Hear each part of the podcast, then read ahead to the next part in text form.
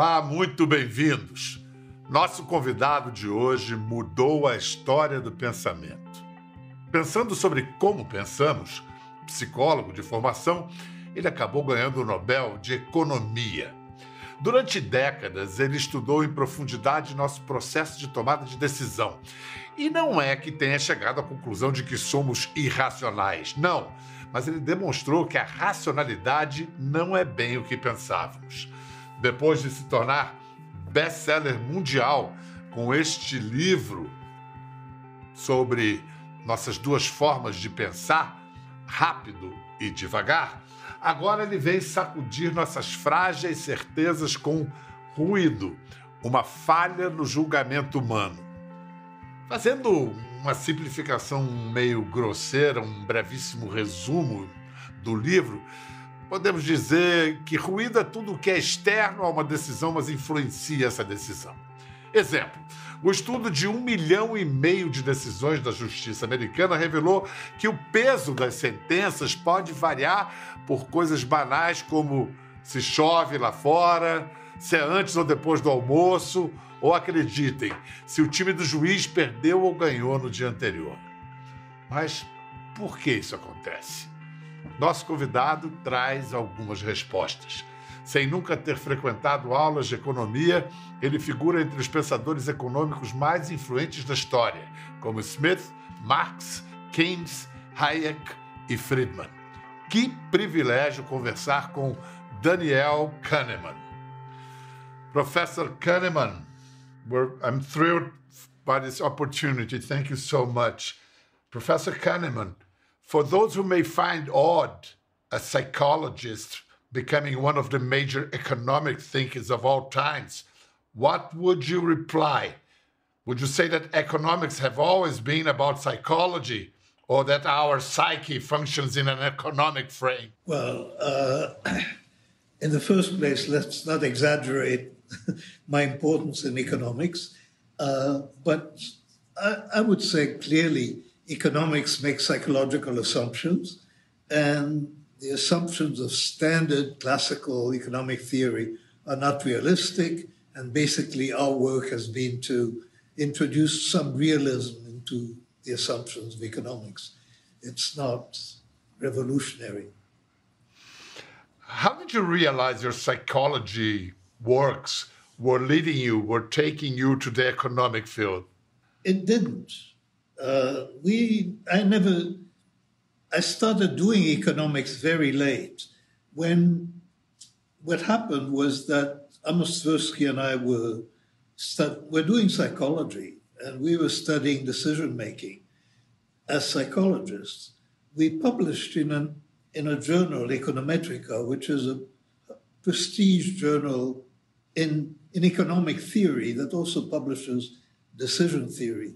And the reason we published there was not to influence economics. We didn't have that in mind at all, but simply because that's a good place to publish good articles in decision theory. So the rest, what happened is that economists became interested in us. It's not that we were trying to influence economics. Let me grab your book. It's in the, table beside me, the, the Brazilian editions of uh, Fast and Slow, so, our far ancestors in the African savannah, uh, did they survive thanks to fast thinking? Oh, certainly, primarily fast thinking. But, uh, you know, slow thinking is necessary for culture and for reasoning and for many other things. which kind of decisions are made by fast thinking we, we do in everyday uh, life? Just about every decision uh, that you make. I mean, you know, the fast thinking, uh, even, let me put it this way, the, the way that words come to your mind in this conversation, this is fast thinking. You're not planning the word, they just come out. So thinking is not only, fast thinking is not only reactive, it is associative. It is the functioning, the automatic functioning of memory so it's not only primitive things, it's highly advanced things, like thinking of the words you're going to say, or having an, an intuition about a complicated problem, or, or driving a car or doing many other skilled activities, all of that is fast thinking. It's like uh, in, in instances that we, we don't think about thinking, we just do it. When we stop and let's think about it, and that, that that's slow when thinking. When you stop to think about it, that's slow thinking, certainly. Yeah. Listen, how would you define this thing we call intuition? Well, there is a standard definition of intuition, and and the standard definition is wrong in an interesting way. The standard definition is knowing something without knowing why you know it. That's that's a standard, but but it's wrong because that is what to you uh, can be said to know something only if it is true. But intuition isn't always true. So intuition really is believing that you know something without knowing why you think you know it. It's like uh, I was reading the other day about implicit learning. Uh, it's knowledge, uh, not non-academic knowledge, like an athlete. If you ask an athlete how does he run under 10 seconds, 100 meters, he wouldn't be able to explain. So it's, a, it's an aphorism that says one uh, knows more than one can tell. A lot more. I mean, uh, you know, I mean, this is even true of, of simpler skills like driving a car. I mean, if you stop and verbalize everything that you do when you're driving a car, uh, you couldn't do it. So most of it, most of our skilled activities are too fast for language. But usually people associate slow thinking uh, to a much more sophisticated way than the fast mode. But is it necessarily better or superior, slow thinking? Well, in the first place, uh, slow thinking isn't the same as rational thinking. This is this is a mistake that many people make. Uh, slow thinking is just slow. It is reasoning and it demands effort and it's it's hard work, whereas fast thinking is not work. There are many mistakes that people make in slow thinking, so there is no guarantee that if you think slow, you're going to think correctly. A common misunderstanding about your findings is the conclusion that as humans don't make decisions only rationally, therefore hu humans are not rational. What is rationality, Professor Kahneman? Well, uh, the way I use rationality, rationality is a word in the language. And in the language, all it means is something like reasonableness. And, and there, there's no question that by and large, people are fairly reasonable rationality is also a technical term. It's a technical term in decision theory, and it's a technical term in economics. And as a technical term, it means that you make decisions and you have beliefs that follow certain rules, they follow certain axioms. They're, and the basic idea is they're internally consistent. That is, all your beliefs and all your preferences are internally consistent. That is the main condition for rationality as a technical term. But it's clear when you think as a psychologist, people cannot be rational by that definition. So, by that definition, people are not rational. That doesn't make them irrational. That's a word I hate, the word irrational. Irrational means that you have no control over what you're doing, that you're acting completely emotionally. I'm not interested in irrationality, but I'm interested in behavior that is not completely rational in the technical terms, where people make mistakes, and they make mistakes because of the way that they think intuitively, and that's what I find interesting. It seems that uh, in some so called rational decisions, emotions play a great part. So would awareness, to use this word, be a, a conscious state motivated by emotional process, unconscious and emotional processes? Well, as I said, the in the technical meaning, in the technical term of rationality, the only constraint is really internal consistency. So that you can have, you're allowed to have any beliefs you want, you're allowed to have any desires you want, so long as you're consistent about them, you're rational. So that is part of the economic, of the classical economic point of view, which is associated with the idea of freedom, that and with the idea of personal responsibility, it's a right wing idea, the, the idea that people are rational, and because they are supposed to be logical, they're supposed to obey the rules of logic, but otherwise they can have any beliefs and any wishes that they, that they want. In the psychology, it's much harder to separate cognition from emotion. Whenever you have a thought, typically a lot of that thinking comes automatically. A lot of that thinking is in system one. That those are associations and memories that you are not producing actively, they just come to your mind. And emotions also come to your mind. So, you know, if I say uh, your mother, then something happened to you. You have emotions about that word, and you cannot think about your mother in a completely unemotional way. I found I find it very touching, very beautiful the the history of your story of your friendship with Amos Tversky. He died in 1996, and you won the Nobel for Economics in 2002. How was Amos present that day in Stockholm? Oh, he was completely present. I mean, uh, you know, it was clear that I got the Nobel on joint work, and uh, and all of Amos's, I invited all of Amos's family. They were all in Sweden, and uh, so he was certainly present. And, and what what what was th this bond between you two? What emotions uh, fueled and uh, guided this intellectual partnership between you two? Uh, you know, we were very lucky that uh, we liked each other and we found each other interesting.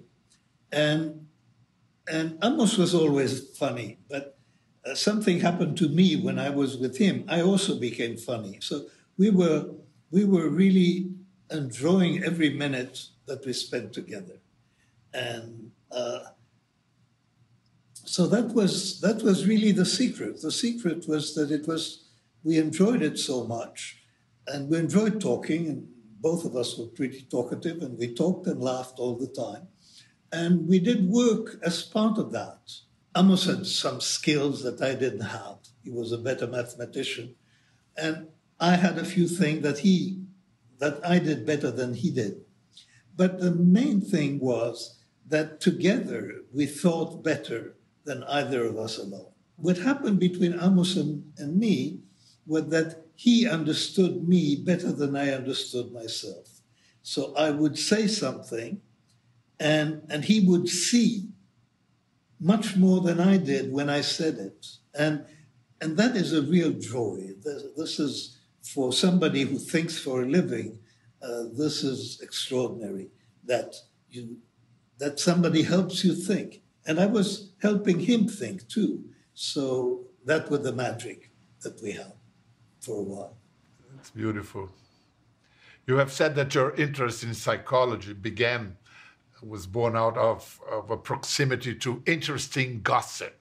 And that sounds familiar to a journalist. Um, gossip is the mother of all psychology. You could say that. Not experimental psychology, but yes. for me, certainly my interest, if you're very interested in people, and if you're interested, if you're interested in complexities, that is, that people, it's not black and white. It's not black or white. It's black and white and gray and everything else. So it's a complex mixture. And I was exposed as a child. Uh, my mother was a gossip, and she was an, an interesting gossip. People were complicated, and that was interesting life is the realm of ambivalence. Uh, uh, that, that, that reminds me of that story. You were a Jewish boy in Nazi France, and then you you have a close encounter with an, an SS officer. Yes. Uh, how did you get away with it? Well, uh, it, yes, I was seven, and there was a curfew for Jews, and we had to wear a yellow star. Uh, and I, I was playing with a friend, and I stayed too late, so it was after the curfew. So I put my sweater inside out, and and I walked home. Uh, and near home, and I was, actually I still remember the place.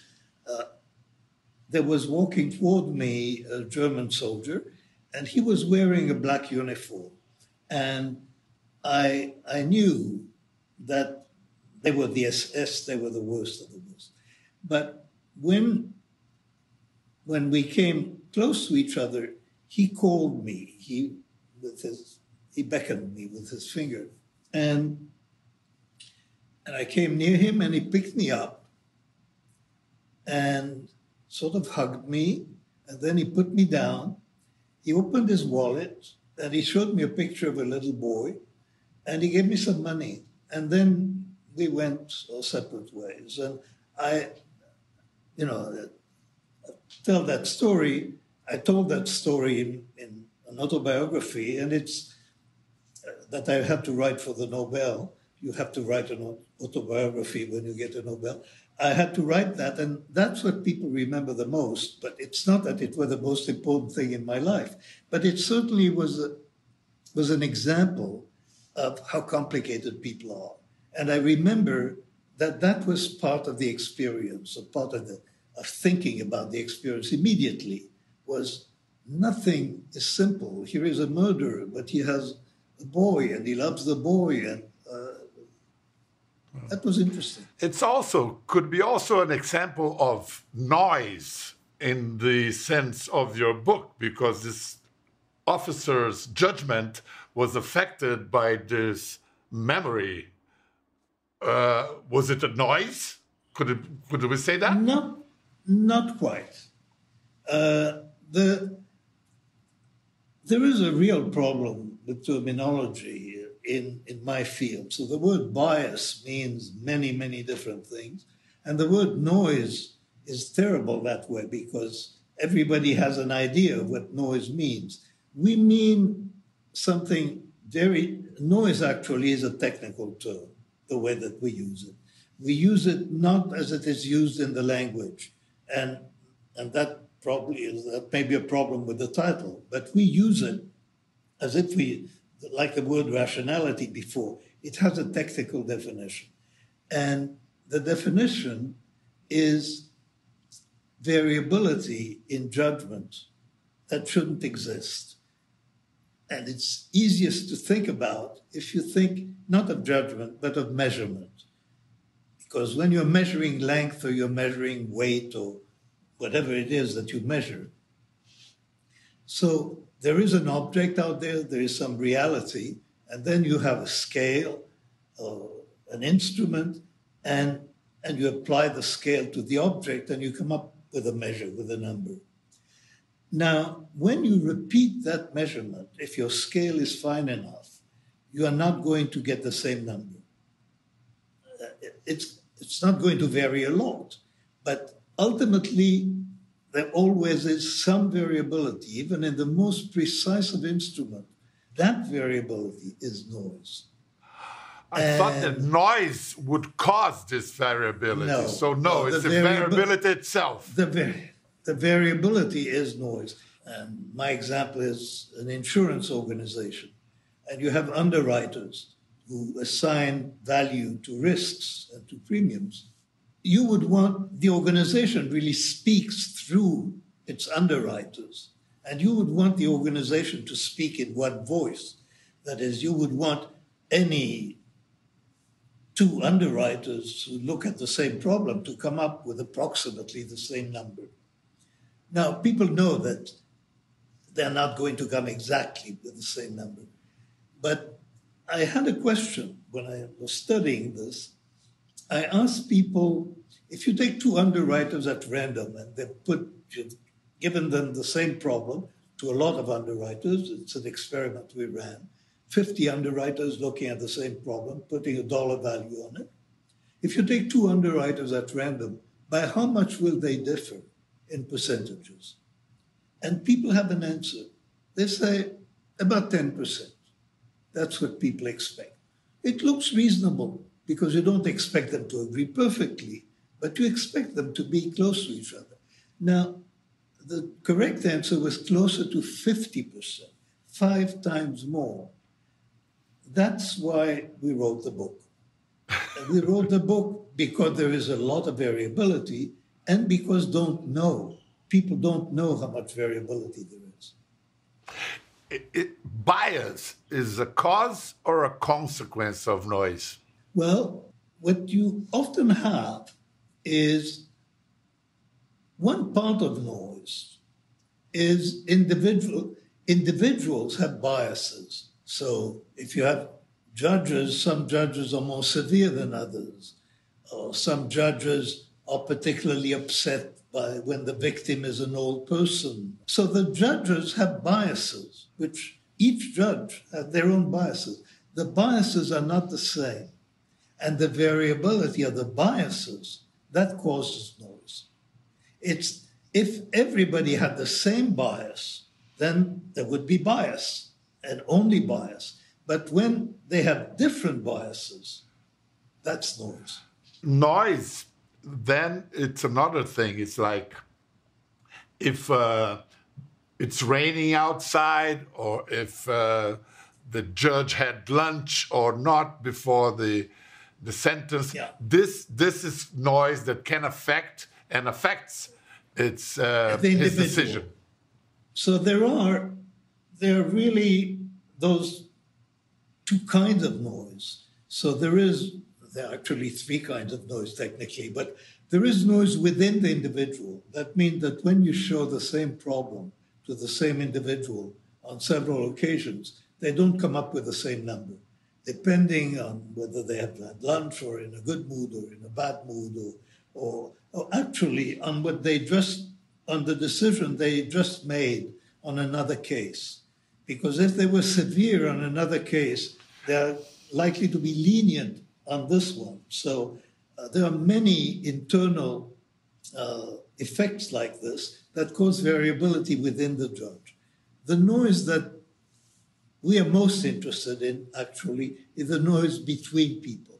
It's the fact that people are looking at the world and they think they see the world in the same way because every one of us thinks that we see the world the way we do because that's the way it is. But in fact, it turns out when you study it that there are huge differences among people in how they see the world. And they're much larger than we expect. It's difficult for any one of us to imagine how other people can think what they think. And that's because we have our personal reality, and we think that anybody who is reasonable is going to see the same reality. But that's not necessarily the case. Uh, about decision making, now uh, some people bet that algorithms and even AI uh, will become better decision makers than people. What's your view on this? Well, I mean, it, you know, it depends very much on, on the domain. There are many domains where this is already true. So algorithms play chess better than people, they play Go better than people, they detect breast cancer in some cases better than radiologists, they detect retinal anomalies better than ophthalmologists, and the list goes on and on, actually. And furthermore, the list is getting longer every year. So every year, there are more things where AI is approaching human abilities and when AI approaches human abilities, give it some time and they will be better than people. And the reason is that artificial intelligence has an opportunity to learn more than any individual has. I'll give you an example because that's, right. If you had robots living in families like pets, they would learn about the emotion in the family. They would learn to predict when a quarrel is going to happen or when it's about to end or, or who is hungry or they will learn a great many things. But the interesting thing about these robots is all of them are talking to a central computing organization, so, which collects all the experiences of all the robots in all the families. So the rate at which robots will learn about people once they live with us and have an opportunity to hear our voices and to, and to look at our faces, they will develop emotional intelligence much better than people and much faster than people. And, and I think that's just a question of time. It's, it's an example. And that's because of the speed of learning. It's the same thing with, with uh, self driving cars I mean, they haven't solved all the problems, but, but self driving cars, any experience that one car has, it's centralized. It goes to Tesla. So all the, all the Teslas in the world are all learning together. And that is a huge advantage of algorithms over people.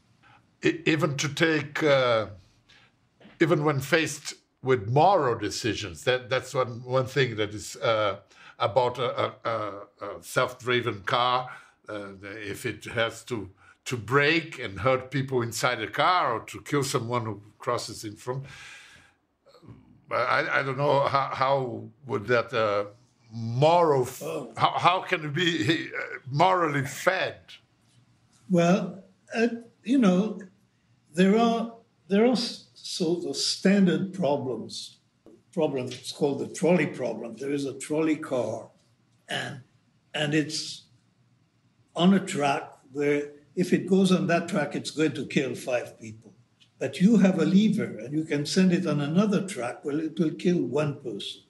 Now, should you do it? Shouldn't you do it? Now, and there's a lot of debate about that, and uh, but most people in that case, I think, think that it, it would be a good thing to do to uh, to save the five at the expense of one. But the point is, you will teach cars to make those decisions in the same way that people do. In fact, there has been already a very large problem on people's intuitions about those kinds of issues and the object of that problem was to educate self driving cars. So self driving cars are going to have human morality built into them. Don't you find it a bit scary? I think the world is scary. It's not, it's not the scariest thing, uh, I think, uh, that I think of it, but it's quite scary in the sense that what it's going to do to humanity, the progress of AI, is a you know, we know it's happening. It's happening like climate change is happening. What that is going to do to society is nobody really knows. But it could very well be very bad. Professor Kahneman, this year in Brazil, we are running through a campaign, election campaign. You probably noticed. Um, yes. How conscious is a voter when casts one's ballot? Well, I mean, you know, it's it's the decision of the voter is a is a very personal, emotional, social decision. The fact is that people are members of groups, and now every one of us we think that you know we have this belief. You know, if I ask you why you vote in this way, uh, you'll give me reasons. But the reasons that you will give me are not the real cause of your voting. They're just stories that people tell themselves.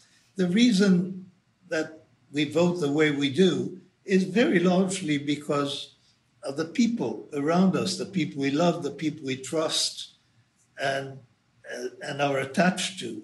And that determines voting much more than, you know, analytical thinking. Thank you so much, Professor Kahneman. as a as a last question, what would you reckon is your will be your greatest legacy to science?